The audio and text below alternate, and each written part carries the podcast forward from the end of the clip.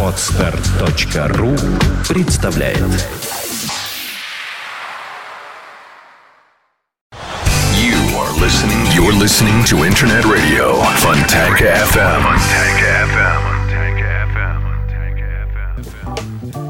Здравствуйте, вы слушаете радио Фонтанка ФМ в студии Александра Ромашова. И, наконец-то, у нас замечательный гость Дмитрий Васильев, двукратный олимпийский чемпион и, к тому же, факелоносец огня Сочи 2014 предстоящий. Дима, добрый день. Добрый день. Рада приветствовать тебя здесь в нашей студии. И как раз вот э, мы встречаемся накануне такого важного мероприятия, как пронос э, факела с олимпийским огнем по Санкт-Петербургу. Вот я как раз сейчас прочитала там планы, где он побывает, в каких уголках и как 100 тысяч человек выгонят на улицы, чтобы они посмотрели на это. И принимать участие в эстафете огня будешь ты, будут другие олимпийские чемпионы, жители нашего города, Елена Бережная, и, ну и другие, к тому же там какие-то значимые лица города и так далее. И вот в связи с этим хочу спросить, что лично для тебя вот эта миссия? Это миссия, это обязанность или просто это интересное какое-то мероприятие такое, поднимающее дух? Что это? Но мне даже ответить-то нечего на самом деле, потому что ты все уже ответила за меня. Всего понемножку, да?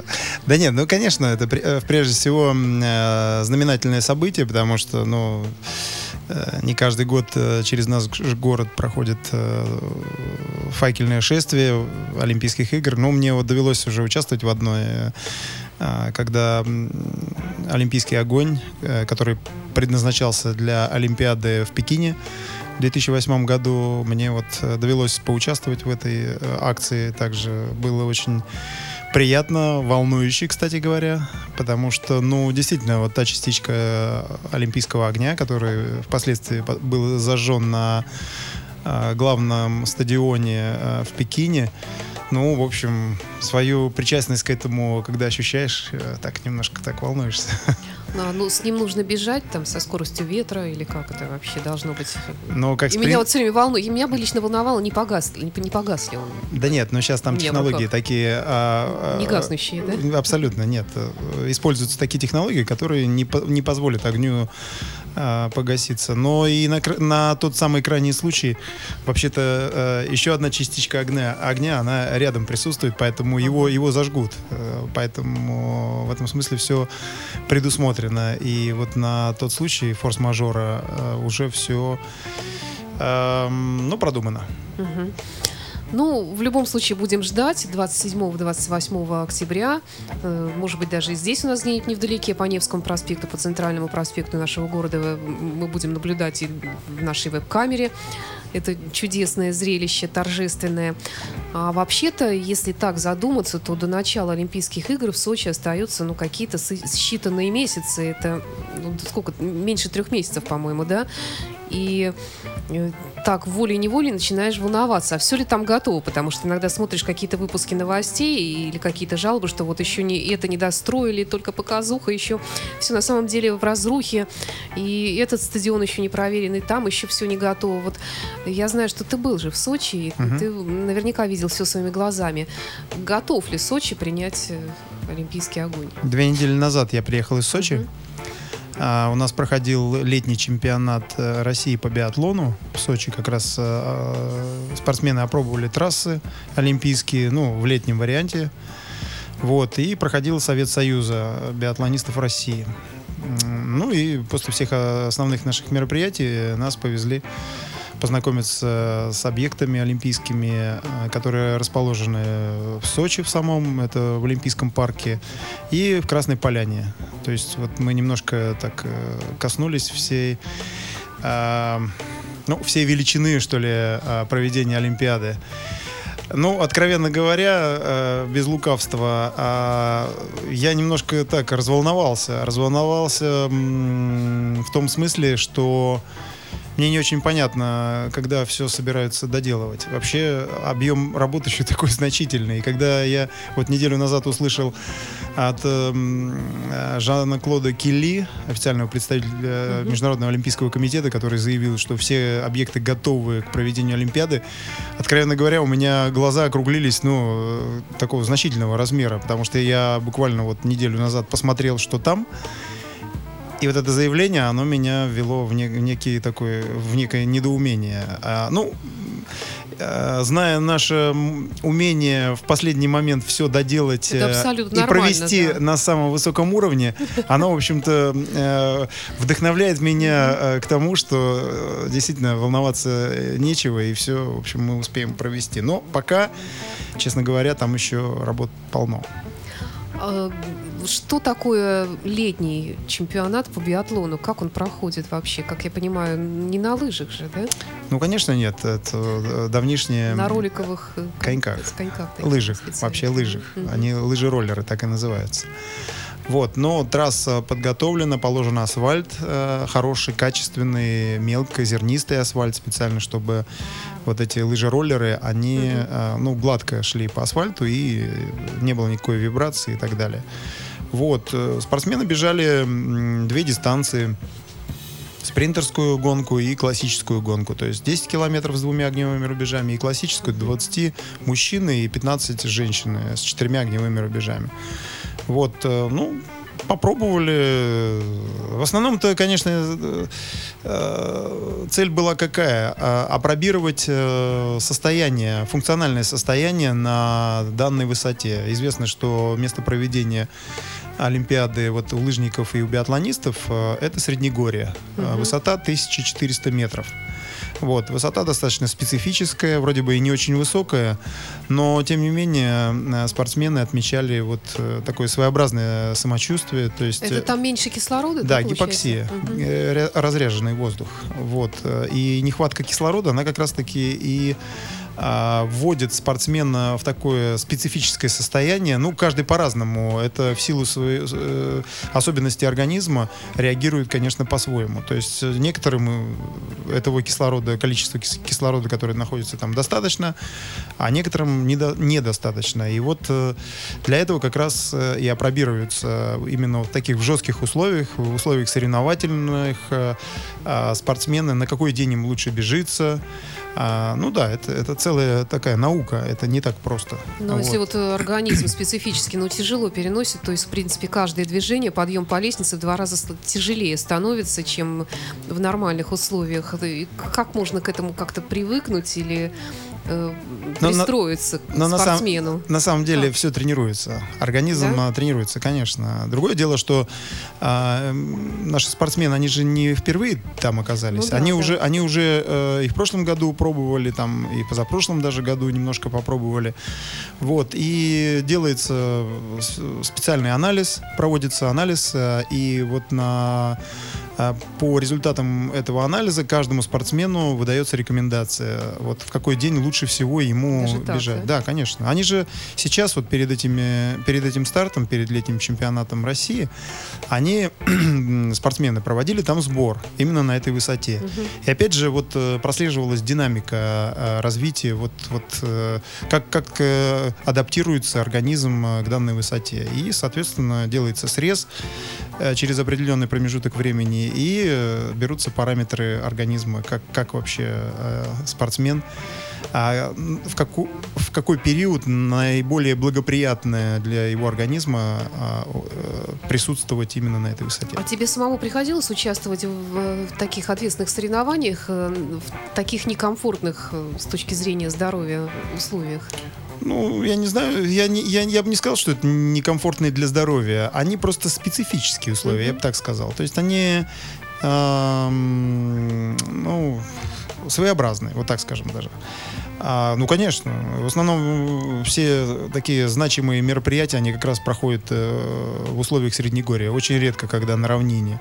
Но это прежде всего связано а, с наличием снега. Потому что на равнине мало, особенно в Европе, мало где а, сейчас зимой э, достаточно снега. Э, Вот. И организаторы, они заранее уже продумывают э, все э, надежные варианты и э, стараются залезть чуть-чуть повыше в горы, где э, гарантированно будет присутствовать э, достаточное количество снега. Ну и потом сейчас э, же делают эти все искусственные снежные покрытия. Сказали, что снега, Это да. снега будет. Нет, нет, но с этим проблем никаких нету. Более того, значит, сделаны запасы с прошлого года снежные, да, там огромные такие горы снега лежат, которые закрыты брезентом, опилками. Ну, существует специальная технология. Это технология уже давно существует. э, И она гарантирует как раз-таки э, вот, э, необходимое количество снега для проведения соревнований. То есть то, что снег будет, в этом сомнений никаких нет. Рыба будет, как вот Да-да-да. в бриллиантовой руке. Сейчас такое время, что говорят об Олимпийских играх все. Даже вот на, на днях проходила бабушки на скамеечке около дома и то. Нашли место, где проводить Сочи. Это, это же курорт. Вот э, зимние Олимпийские игры лучше бы где-нибудь в Карелии провели. Вот э, в твоей среде ведутся такие разговоры? Или теперь уже, конечно, поздно? Да нет, но а, наоборот здорово. Это же... Ведь э, что такое Олимпийские игры? Олимпийские игры — это а, своеобразный всемирный праздник. Праздник. а, И э, организаторы, которым удается наиболее а, ярко провести этот э, праздник в необычных условиях, в общем, э, затем попадают ну, в некую такую неофициальную книгу рекордов, что ли. А, Вот того, как ему это удалось э, сделать. Но Сочи э, с, с- с э, с его особенностями а, вот летнего и зимнего врем- времен года, ну это вообще это экзотика, конечно. Да нормально все. То, я, не- я не вижу никаких проблем. Самое главное, что там есть все условия для, для проведения зимней Олимпиады. Ну это самое главное. Ну, а там, может быть, через пару десятков лет, может быть, даже еще при нашей жизни и летние игры там проведут заодно. Раз уж все там М, есть. Ну, не знаю, я такого не слышал еще, что в одном месте и предполагаю. Ну, почему бы нет, да. Опыт есть, тем более. Да, у нас страна контрастов, и мы их научились как-то сглаживать. Я предлагаю прерваться на пару минут и потом поговорить о том, как готовится наша сборная к Олимпийским играм.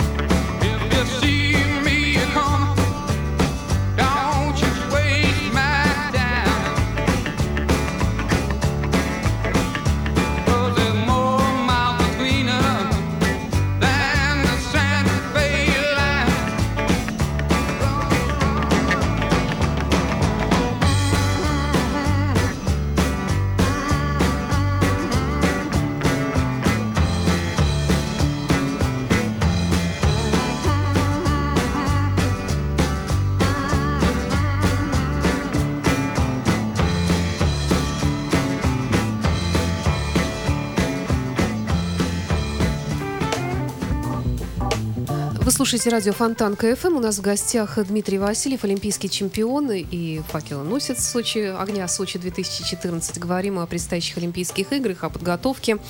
Ну, в общем, в Сочи, конечно, будем надеяться, что достроят, ну, хоть как-то.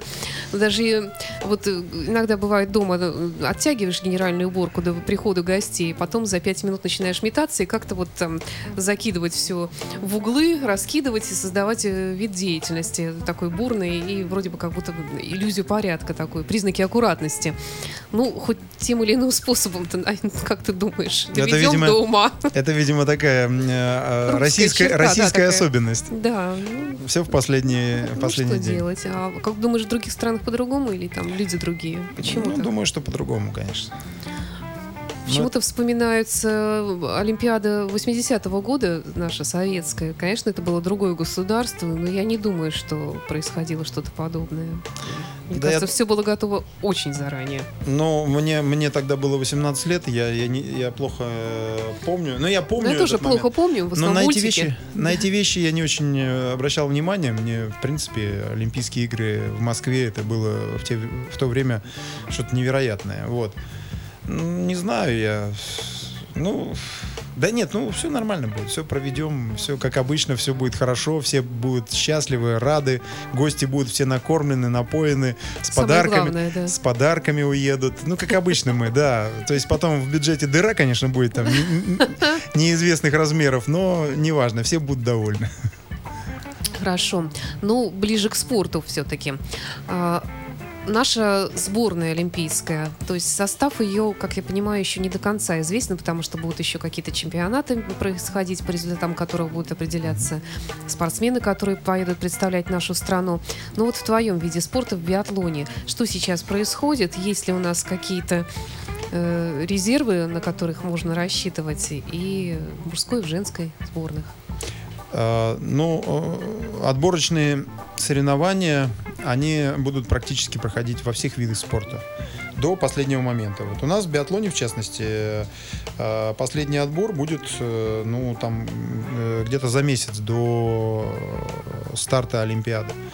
Вот. э, И сейчас предсказать, кто будет участником э, сборной команды на Олимпийских играх в 2014 году, ну, гипотетически можно только. Конечно, он обозначился костяк э, тех Мгм. спортсменов, которые, ну, реально на сегодняшний день сильнее всех остальных. То есть, если кто-то выскочит один, там, тот, на которого не очень-то рассчитывали, ну, в таких случаях обычно у этого спортсмена вряд ли есть шанс участвовать на, в самой гонке на Олимпиаде. Его могут взять только в качестве запасного, потому что с чем это связано? Ну, связано с тем, что, конечно, спортсмен, который не готовился со сборной командой и вдруг вот, вот выскочил так, непонятно, что он может показать в самый нужный момент. А тем более Олимпийские игры — это такие соревнования, которые не похожи даже ни на чемпионат мира, ни на что.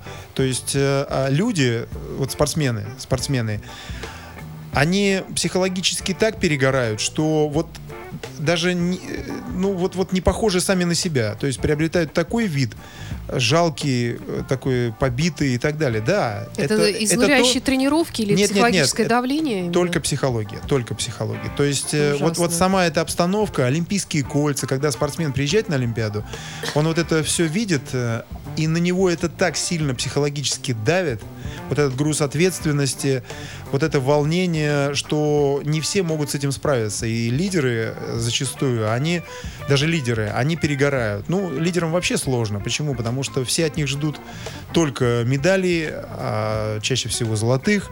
И они, понимая это, конечно, перегорают. Почему вот на Олимпиаде именно про- выскакивают вот а, такие неожиданные э, спортсмены, от которых мало кто э, что-то ожидал, и вдруг они становятся олимпийскими чемпионами. То есть они Вот особо не готовились в силу- и не, пере- не переволновались? А нет, они получается? физически, э, функционально готовы, а психологически на них нич- ничто не давит. Э, От них никто никаких результатов сильных не, не ждет. Они вот, вот, ну, заслужил, ну, выступай, да.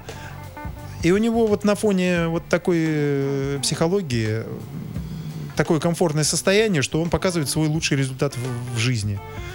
И так, так часто бывает. Да, часто действительно много таких примеров. И это именно на Олимпийских играх, не на чемпионате мира нигде, а именно на Олимпиаде. Вот в силу вот этого прессинга психологического. Поэтому Потом они нас- куда-то исчезают с тем же успехом, эти Конечно. спортсмены зачастую. Ну, конечно, конечно. Потому что это, а, ну, так, откровенно говоря, это не те люди, которые, э, в принципе, являются мировыми лидерами. А вот просто так стечение обстоятельств такое, которое позволяет Ну, им войти в историю. Так где же тогда справедливость-то вообще спортивная? Если А где вы- люди, которые достигают ее вот с всем трудом, и они достойны, и мы знаем, что они могут, и что они это делают прекрасно, а тут вдруг раз и выскочка какой-то. Саша, где ты видела справедливость Ну, в спорте? Да. А что, совсем нет справедливости в спорте? но это я так, конечно. Но часто так бывает. Есть же секунды часто. в вашем, хотя нет, в вашем виде спорта тоже не все секунды решают. Удача, удача. Обязательно.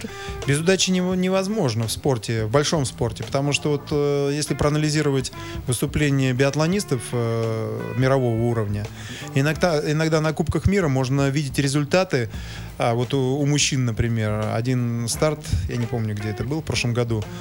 В- на, на одной гонке в одной секунде, в одной секунде было 4 человека.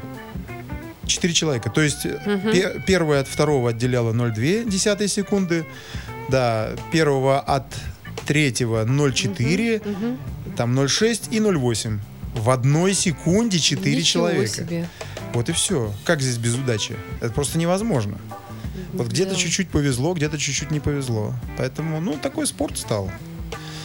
Когда пришли большие деньги в спорт, конкуренция возросла в разы, в разы просто. Ну, в биатлон пришли ли такие большие деньги, как, скажем, в «Зенит»? Ну нет, конечно. Конечно, в биатлоне все, все достаточно скромно, даже на мировом уровне. Все скромно. Это без ложной там какой-то скромности. Это действительно так. То есть э, спортсмены у нас а, самые... Я вам так скажу. Значит, эм, олимпийский чемпион по биатлону, не буду говорить из какой страны, а самое большое количество денег, э, а, заработавший за не одну золотую медаль, Мгм. а э, количество э, э, денег составляет меньше, чем 1 миллион долларов. Неужели Бьорн Далин? Это не важно. Я просто к тому, что какой порядок цифр. Да. Это человек, который неоднократный олимпийский чемпион, и при этом он меньше миллиона долларов заработал за эти медали. Ну, это можете себе представить? весь мир. Да, его весь мир, его вообще все знают. И сравнить даже просто «Зенит». И при том, что Это же Не невозможно. знаю, я вот перед э, вашим видом спорта вообще преклоняюсь, потому что я знаю, нас, насколько вы труженики, в отличие Да. от тех же футболистов, когда показывают их тренировку.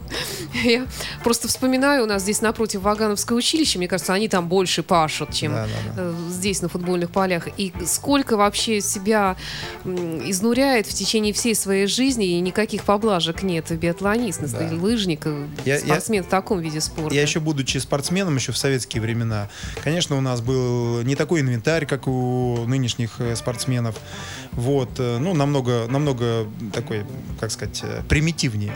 Тяжелые, неуклюжие и так далее. То есть, конечно, не были такие смазки. Но это прогресс, ничего с этим не сделаешь, это, это нормальное явление. Но при этом мы столько тренировались, что вот, э, ну, у нас много было сборов, мы проводили в Раубичах, это под Минском, и э, к нам как-то приехала команда Минского «Динамо», это еще в советские времена. Мгм.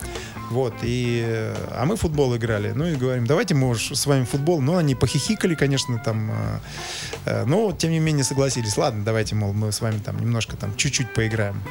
Так вот, в итоге, значит, первый тайм они нас, конечно, там обыграли, там, с крупным счетом, а второй тайм мы их просто перебегали. Мы их просто перебегали, и они вообще, они с такими выпученными глазами, они ничего не понимали, как так.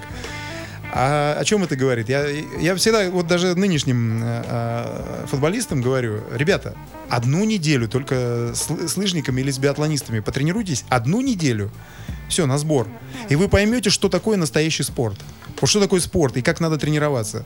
Потому что то, что вы сейчас делаете, а я, я же знаю, как футболисты, ну, вижу и знаю, как, короче говоря, они тренируются. Ну, это, ну, конечно, не группа здоровья, но что-то похожее. того, да. А тем более за такие деньги, ну, это вообще феноменально. Ну, опять же, здесь не- нельзя футболистов ругать. Ну, создалась такая ситуация, такие условия со- создали. Это же не футболисты создали, это те люди, которые вокруг футбола. Они создали это, и по большому счету они много зарабатывают денег, не только футболисты. Ну да. Поэтому мы-то привыкли там пенять все на, на, на, на самих спортсменов. Ну, да, мы они- видим верхушку айсберга, Конечно, они как да. могут, они так и делают. Ну а если им еще несут деньги, ну кто откажется? Ну, ну да, ну так получилось. А так- если их раскручивают так и пиарят как звезды, Да, да, ну, ну и что, ну так получилось. Они же в этом не виноваты, правда. Другое дело, что вот эта вот несправедливость по отношению Да. к другим видам спорта, она и вызывает как раз-таки повышенную нелюбовь к футболистам. А в других странах тоже так? Нет, ну, во-первых, э, если сравнивать футбол, э, ведь на что наш футбол? Наш футбол, ну, если уж так совсем э, так прямо оценивать, это раздутый мыльный пузырь, который может лопнуть в любую секунду, который финансируется исключительно из государственных средств. Нигде в мире такого нет. Везде мировой футбол финансируется только э, ну, и содержится за счет частных э, владельцев, за счет Да. владельцев. Вот. А у нас государство содержит. Но это же неправильно, так не должно быть. Ну хорошо, вот у нас сейчас Владимир Владимирович, э, вот он такой, действительно, надо отдать должное, нам повезло с президентом, что вот он любит спорт, что он э, вообще зеленый свет сейчас э, развития спорта в России. Но ведь он же тоже не вечный. И когда-то придет другой э, президент, а будет ли он любить так э, спорт, как Владимир Владимирович? Э, И что тогда будет с футболом в этом случае? Поэтому вот эти вещи нельзя забывать. И если касаться уже, опять же, вопроса, как за границей, там, там рыночные условия работают, скажем так. У нас они искусственные. Их как таковых нет. У нас еще такой печальный опыт уже есть, и такой прецед- прецедент э, клуб Анжи, который Да, взял, да, да. был, был, взлетал, взлетал, Керимов и раз, и отказался. в, один- в одночасье клуба не стало. Ну, потому что, во-первых, ему этот актив не интересен. Вкладывать деньги огромные, не получая взамен ничего, ну, кому понравится длительное время? Ведь э, Абрамович, он, он же не, не просто так взял Челси, он зарабатывает на Челси.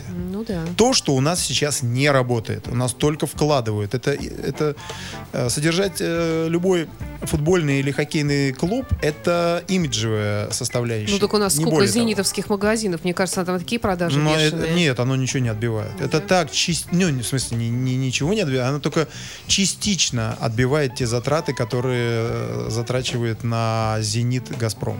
Ну, Частично. основные затраты это, наверное, все, вернее, отбить можно чем? Продажи билетов или даже это? Нет, нет, нет, Хотя сейчас сло- говорят, меньше народу стало ходить, менее интересен стал. Да нет, ну, Футбол ну, нет? ну, не знаю, нет. ф- «Зенит» у нас э, очень популярный, конечно. э, аншлаг практически каждого матча. Ну, «Зенит» это в большей степени, я бы сказал, даже исключение нашего российского чемпионата. А, еще у «Зенита», ну, более-менее ситуация. Вот. А все остальное, это просто все искусственно раздуто. Это деньги просто потраченные и не, безвозвратно. Ну ладно, бог с ним, с футболом. Все-таки да. к биатлону вернемся. Давайте прер- прервемся еще вот буквально на пару минут. Хорошую песню Битлз послушаем.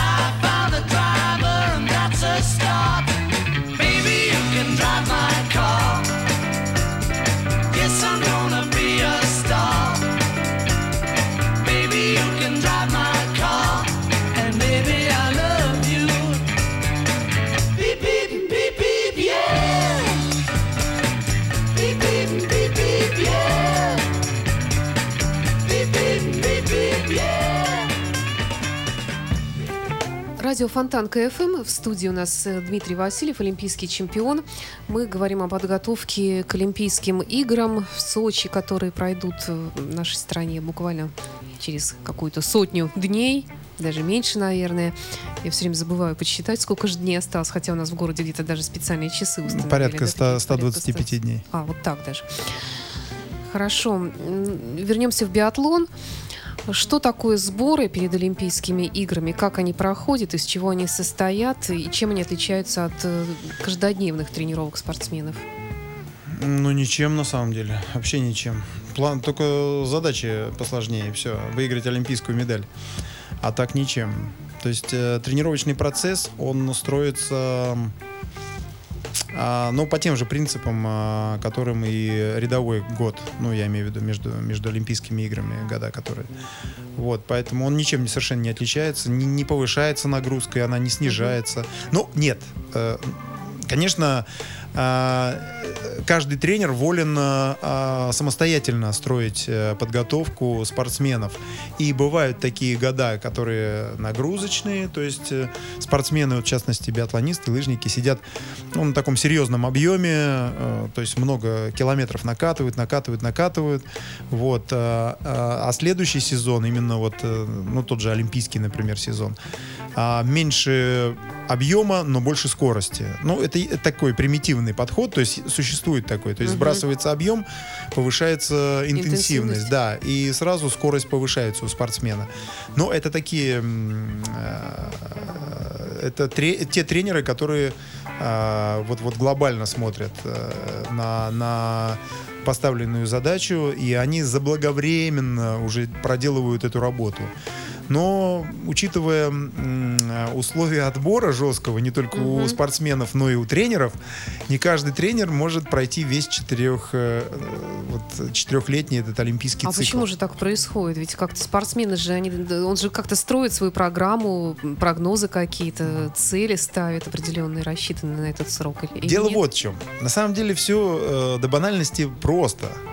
А, его величество зритель, он как раз-таки определяет, кому быть тренером, а кому не быть тренером. Зритель.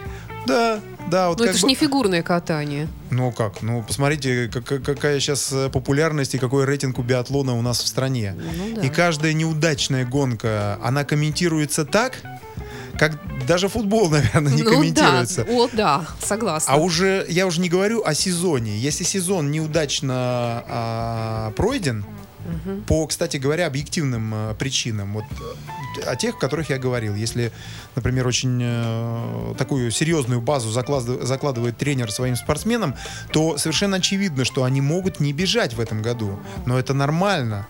А зрителям этого не объяснишь. Они начинают писать, звонить, кричать, шуметь, предлагать э, снять Обнаглели, тре- зажрались. да? Зажрались на Мгм. наших деньгах, да, мы их кормим. Вот и все. И это подогревает общественное мнение, и, соответственно, уже Ага. эм, Олимпийский комитет, комитет там, э, Министерство спорта, соответственно, Федерация не может не реагировать на это. Просто так Ну, вот. там же тоже не дураки, наверное, сидят. Или... Ну, они не дураки, конечно, но, но все же прекрасно понимают, чтобы вот у- утихомирить вот эту вот волну возмущения, делают какие-то кадровые перемены. Хотя все прекрасно понимают, что, ну вот, ну вот, наверное, бы не надо делать этих перемен.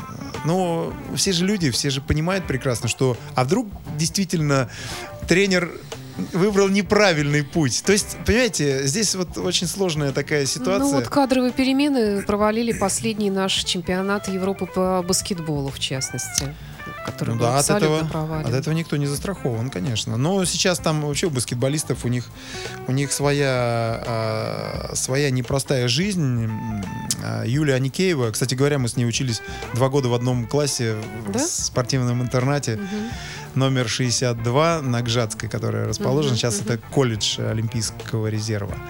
Вот, мы с ней учились в те времена. Она вообще греблей занималась. И мы с гребцами вместе учились. А сейчас она президент Российской Федерации баскетбола. Да. Вот так бывает. Но я думаю, что у них сейчас, э, и у нее в частности, сейчас непростая жизнь. Им надо сейчас что-то такое кардинальное а, сделать, изменения какие-то внести, чтобы выбрать другой вектор развития. Потому что я не очень сильно э, углублялся в проблемы баскетбола нашего в России, но только отчасти э, так слышу отголоски, что, конечно, там, ну, мягко говоря, сложная ситуация. Вообще сложная ситуация в, со- в самом, э, самой федерации. То есть там надо там надо, ну, может быть, не с топора, то- не топором Всех махнуть. разогнать и начать все сначала. Ну, может быть, даже до такой степени. Я не знаю, у Юли хватит ли духу, потому что, конечно, полумеры там точно не годятся. Вот я думаю, что полумеры как раз с ее стороны э, результат вот этот э, что все лето в спортивные новости просто кишили этими неприятными подробностями, Да, да, какими-то скандальными разборками. Это все совершенно не имеет отношения к спорту к настоящему. Ну да. Ну, ну ничего, я думаю, что сейчас ей надо, конечно, она еще молодая, э, тем более женщине-президенту такой федерации не просто психологически. Да, конечно, я думаю, да. что она справится вот после этого года такого тяжелого. да. Я думаю, что-то изменится. Зато наши волейболисты радуют. Да? Хорошо, вот мы о сборах говорили. То есть тренируются все, даже еще не зная, поедут они, не поедут. Ни у кого нет э, наверняка полной уверенности в том, что Нет, ни одного человека, конечно. Все сейчас в равных позициях. Абсолютно в равных. Никому не дан карт- карт-бланш, никого не отобрали, и, естественно, никому, никому, никого просто так за предыдущие заслуги не повезут, потому что ну, потому что спортивный принцип, он должен быть соблюден, а иначе будет анархия. Спортивный принцип всегда ли соблюдается? Или иногда, может быть, федерация решает, что вот этот спортсмен, да, он не стал чемпионом, но он перспективный, поэтому поедет он. А перспективных людей на Олимпийские игры не везут. Везут только запасными, может быть, но не участвовать. Потому что на Олимпиаде перспективы... На чемпионат мира можно свозить, но Олимпийские игры там только выступать надо. Поэтому не, не до... результат, да. Не до этого. А вообще, надо сказать, э, ну, зная немножко обстановку в других видах спорта, как, э, по какому принципу отбираются спортсмены, у нас в биатлоне, кстати говоря, надо отдать должное, у нас э, более-менее все благополучно. У В нас отличие от фигурного катания, наверное. ну, там у них вообще, я, я не знаю. Там и, кстати говоря, спортивная гимнастика. Я вообще не понимаю, чем руководствуются а, вот руководители федерации и старшие тренеры по отбору. Ну, слава тебе, Господи, что пока проходит это все. И выступления достаточно неплохие, вот особенно женской команды. Ну, вообще, конечно, мне удивительно. Те люди, которые сильнейшие, они почему-то никогда не ездят ни на какие-то мероприятия. А им только дают возможность ну, может быть, на следующий год ты попадешь в сборную. Вот и все. Ну, для меня загадка. Неужели им не нужен результат? Для меня загадка. У нас нет. У нас едут только сильнейшие и только по итогам результатов. Только.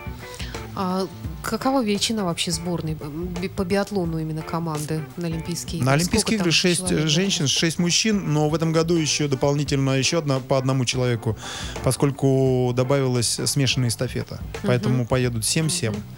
Но это не все сборные команды, это только лидеры, которых у нас, э, а, у нас их э, четыре. Э, Я имею в виду сборные государств. Это Россия, Норвегия, Германия, а, Франция четыре. А еще какая-то пятая была. Нет, четыре, по-моему. Четыре. Вот те, которые имеют такую квоту по 7 человек. Все остальные квоту Меньше, имеют да? меньше, да.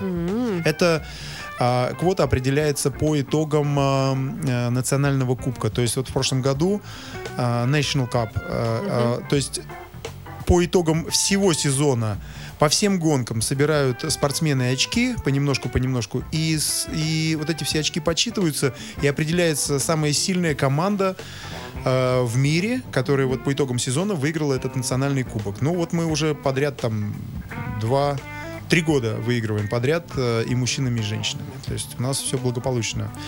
Те, кто попадает вот в эту четверку, имеют вот эту квоту. Дима, а что у нас происходит в эстафете биатлонной? Как вообще? А чего, все в порядке? Это, это твой вид спорта, как коронный, можно сказать. Вид программы. Программа, да. Да, ну, все нормально. Я думаю, что должно получиться все. Потому что ребята, конечно, за, ну, что называется, заточены на результат. А, мальчишки особенно. Ребята у нас в, это- в, в этом году очень хорошая команда. Очень хорошая. Вот, немножко в прошлом году перемудрил э, э, Николай Петрович Лопухов, старший тренер, чуть-чуть с подготовкой. Именно подводка к основному старту он чуть-чуть перемудрил, потому что ребята вообще были готовы здорово. И это тот самый случай, что э, когда добра добра ищут. Вот он, вот он, ну вот, немножко перемудрил. А что касается девочек, э, ну, как известно, у нас команда разделилась. Э, Вольфганг Пихлер остался тренировать э, пятерых девушек, остальные все ушли ушли к новому тренеру, это Владимир Королькевич, который в прошлом году тренировал украинскую команду, и результаты были феноменальные у украинской команды. Вот, э, Петрушная стала, Петгрушная стала чемпионкой мира. Вот, Семиренко Валя бронзовый, бр- э, серебряный еще Пе- Петгрушная. Ну, то есть они здорово выступали вообще в чемпионате мира. И вот как раз-таки один год всего Владимир Королькевич, э, ну, он откуда появился? Он появился вообще, он э, сам жил в Белоруссии еще в советские времена, потом уехал в Словению потренировать чуть-чуть. И вот так э, потренировал, что остался там. Стал гражданином Словении, тренировал там э, такая Петра Майдич, знаменитая лыжница была. Вот, э, он ее тренировал. А, ну, то есть такой он выдающийся тренер. Ну и вот в этом году ему предложили тренировать э, женскую сборную России. Ну, конечно, он сразу согласился. То есть его уговаривали украинцы остаться, но он говорит, не, ребят, А интересно, а вот а чем выдающийся тренер отличается от просто хорошего тренера? результат. Как этого результата как-то достигать надо, это же тоже, наверное, не случайность. Ну, он в этом и выдающийся, который знает. Ну, на самом деле, э, великий тренер, э, откровенно говоря, ведь э, теорию знают практически все тренеры.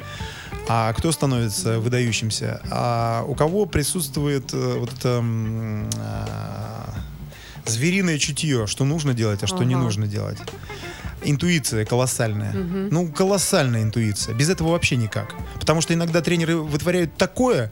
Вот смотришь, что он делает. Вот только у виска в пору по- покрутите и сказать, что ну сумасшедший.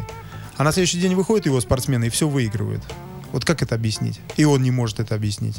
Он потому что чувствует, что вот надо так. А почему это так? Ни один учебник не может Надо подсказать. же. Да. И многие тренеры великие именно вот этим и отличаются.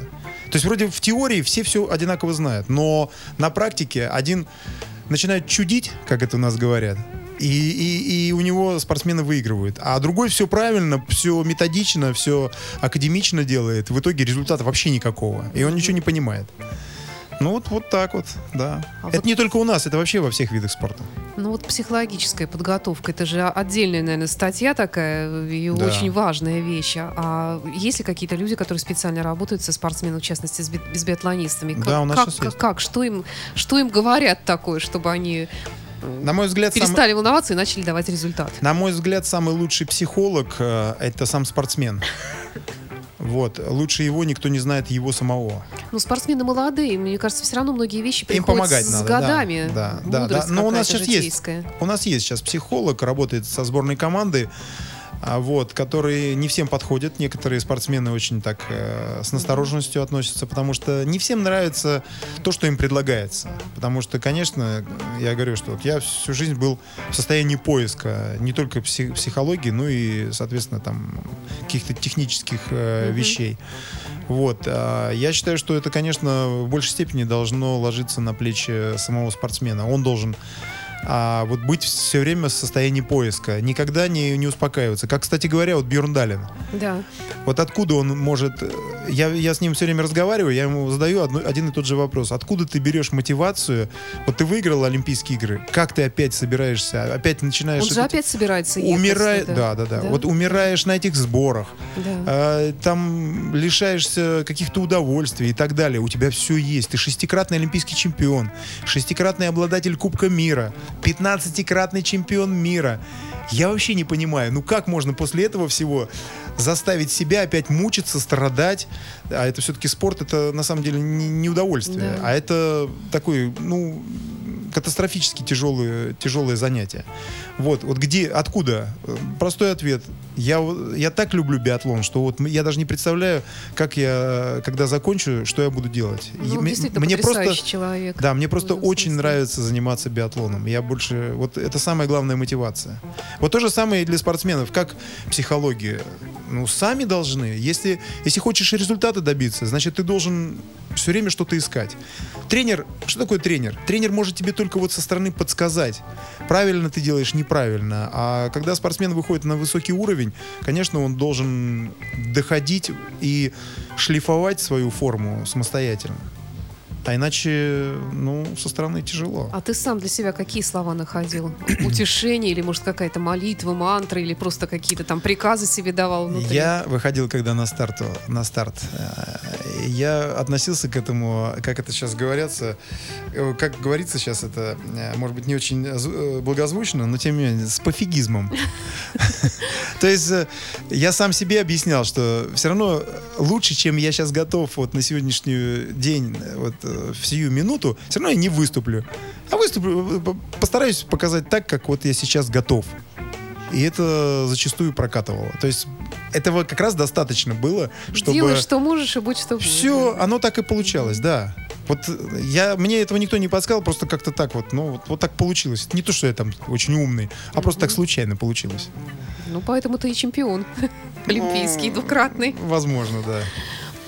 Наверняка и на предстоящих Олимпийских играх э, будет, будут такие неприятные моменты, как разные допинговые скандалы. Ну, не, не проходит ни одно большое спортивное соревнование без этого. Что-то меняется вообще в, в этой области. Ну, конечно. Вообще современный спорт вышел... На, на передний план выходят эм, технологии. Кто лучше владеет технологиями различными, э, то ли это в медицине, то ли это в техническом оснащении, то ли это там в той же психологии. Там. Вот кто наиболее владеет наиболее передовыми технологиями, тот э, на переднем плане. По- то же самое и в, в медицине. Ну, к сожалению, допинг э, искоренить совсем, наверное, вряд ли удастся, хотя ведется борьба колоссальная. Тратятся безумные деньги на допинг-пробы, на анализ и так далее, Ну, закупку, Наверное, еще больше денег тратится на сами допинги. закупку оборудования. Ну, это уже статья, за которую отвечают спортсмены или там доктора их. Ну, вообще, на самом деле, конечно, это все печально. Печально, что спорт превращается не в состязание сильных э, спортсменов, а в состязание тех, кто владеет технологиями. И умеет это все завуалированно как-то преподносить. Да, в да, но результате. печально, печально. Ну, Печально. все равно э, борьба с этим ведется, и это так же, как с коррупцией. Ее можно поддерживать до какого-то уровня, да, снизить, вот до определенного. Ниже уже невозможно. То же самое и с допингом. То есть совсем искоренить допинг никогда не удастся. Это совершенно... Ну, я слышала мнение, что даже причем с профессионального спортсмена, что если убрать допинг из спорта, то он станет никому не интересен спорт. Неправда. Неправда. Он станет интересен. Наоборот, а, вы- если это теоретически э, можно было бы сделать, то на первый план как раз выйдут наиболее талантливые люди, как раз таки одаренные люди, а не те, которые умеют, у которых есть хорошие, Ну да. сильные врачи и э, там фармакология сильная. Талантливые люди, настоящие э, бойцы выйдут э, на передний план. Я в этом совершенно уверен. Ну что ж, наше время истекло. Напомню, что в студии радио Фонтанка FM был двук- двукратный олимпийский чемпион по биатлону Дмитрий Васильев. Э, Увидим Дмитрия на пронесении факела через Санкт-Петербург с олимпийским огнем в Сочи 2014 в конце октября. Ну и, конечно, хочется пожелать огромных успехов нашей сборной в целом, нашей биатлонной сборной. Все-таки хотелось бы, чтобы и эстафеты, и чтобы индивидуально побеждали, ну и чтобы Бьорн Далину тоже что-нибудь досталось, потому что он велик. Хватит, прекрасен. хватит, ему уже хватит. Ну, мне было бы обидно, если бы он ни- ничего не выиграл как-то. Хотя, конечно, да, понимаю, что, наверное, хватит. Спасибо, Дмитрий. И до встречи. Теперь, наверное, уже после Олимпийских игр будем подводить итоги. Да, всего доброго. Спасибо. You are listening. You're listening to Internet Radio, Funtank FM. FM. Скачать другие выпуски подкаста вы можете на podster.ru